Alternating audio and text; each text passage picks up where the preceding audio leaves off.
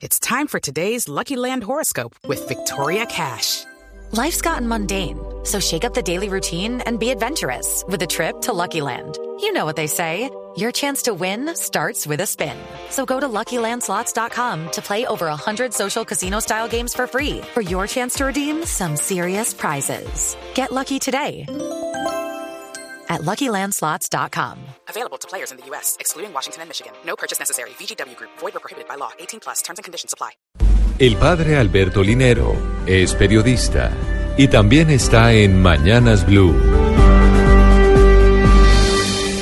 6 de la mañana, 47 minutos. Viví en el barrio Olivo de Santa Marta y recuerdo allí a una señora extraña que mucha gente visitaba y ella le recetaba baños con unas plantas raras y hacía oraciones susurradas. La verdad, nunca entendí qué pasaba en esa lúgubre casa. Mi papá siempre me dijo que eso no era importante, que en la vida había que trabajar duro y luchar por alcanzar los ideales, y que todo lo demás formaba parte de ese eclecticismo espiritual y religioso del que somos fruto. Mi mamá, en cambio, me invitaba a orar mucho y a tener claro que a eso no se le daba poder, sino que se vivía con una fuerte relación de Dios en medio de los sacramentos y que con eso bastaba. En las noticias de estos días me encuentro con el posible rito de brujería con ratones y el agua bendita rociada para la protección y también con la expresión de la maldición de los penales debido a que Junior perdió la oportunidad de ser campeón de la Copa Suramericana al Harlan Barrera votar un penal cuando el partido se acababa y después fallar dos más en la tanda de definiciones. Hay que decir que de los últimos nueve penales Junior ha desperdiciado ocho y yo, desde mi experiencia de fe, desde lo que he vivido, de los que he estudiado, tengo que ser enfático. No creo en maldiciones, ni le doy el poder a ningún rito distinto a aquellos con los que celebramos los sacramentos.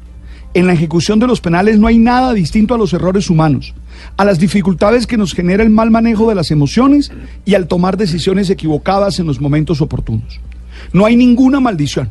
Lo que hay es un compromiso de seguir entrenando con fuerza en todas las dimensiones del ser, es decir, en lo físico, en lo mental, hasta lograr hacerlo de manera efectiva. Y frente a la posibilidad de ritos de brujería en tantos espacios de la vida, hay que ser bien racionales y tener una experiencia espiritual sólida que nos permita trabajar con todas las fuerzas y alcanzar los éxitos esperados en nuestros proyectos. Oye, somos los protagonistas de nuestra propia vida y tenemos que gestionarla con lucidez, con firmeza, con control emocional y siendo responsable de cada una de las decisiones que tomamos. El control de la vida lo tienes que tener tú, no se lo puedes ceder a ninguna creencia, menos a alguna que ponga en riesgo tu libertad.